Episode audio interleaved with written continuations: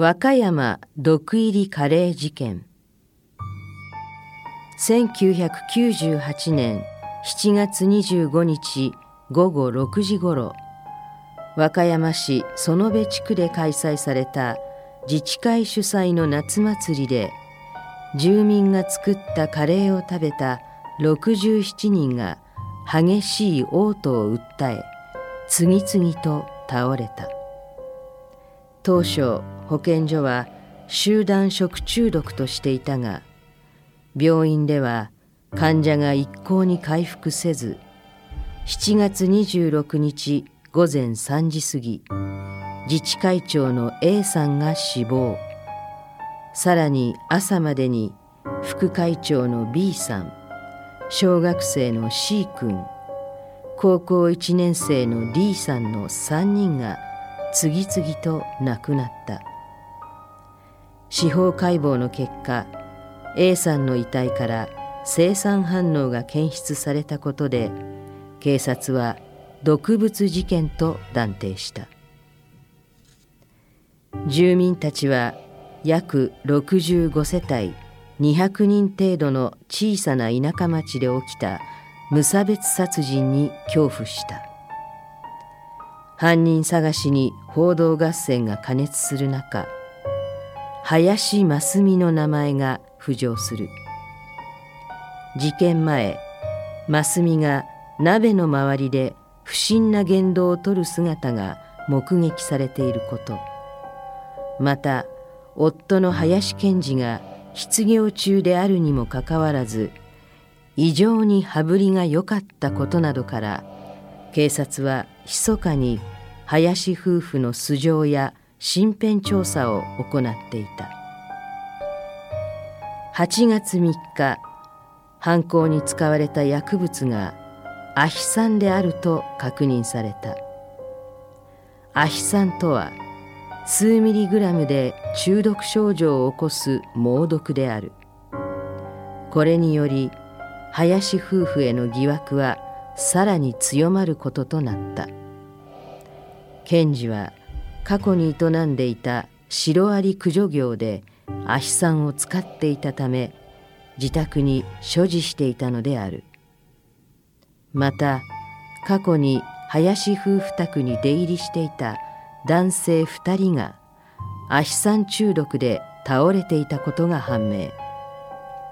この時夫婦は男性たちに保険をかけ総額6億円を受け取っていた。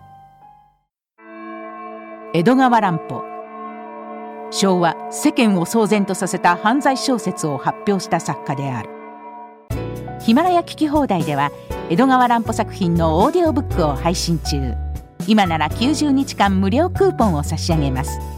聞き放題 .com kikihodai.com から登録してクーポンコード F90 をご入力ください。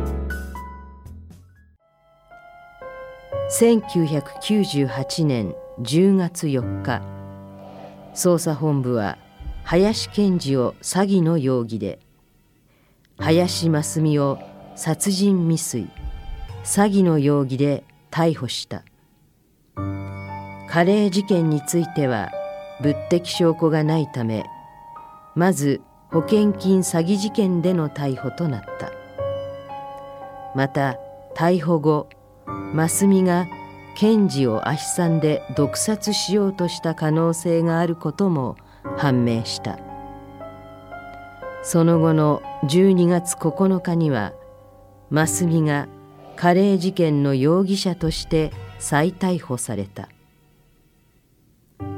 1999年5月13日から始まった公判では多くの物的証拠が挙げられた。だが真澄は黙秘を続けたまま判決を迎えた。2000年検事には懲役6年の実刑判決が下り2002年12月には真澄に死刑判決が下った。二審以降は黙秘をやめ冤罪を主張したが2006年6月28日控訴が棄却される。さらに上告では地域住民に対して無差別殺人を行う動機は全くないとの弁護側の主張に対し動機の解明にこだわる必要がないとして棄却。また2009年5月18日には弁護人により判決訂正申し立てをするも棄却され死刑が確定した。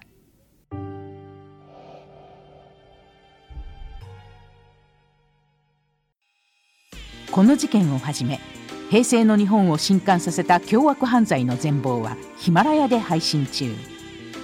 日本凶悪犯罪大全217今すぐヒマラヤのアプリをダウンロードして聞いてみよう。事実は小説よりきなり。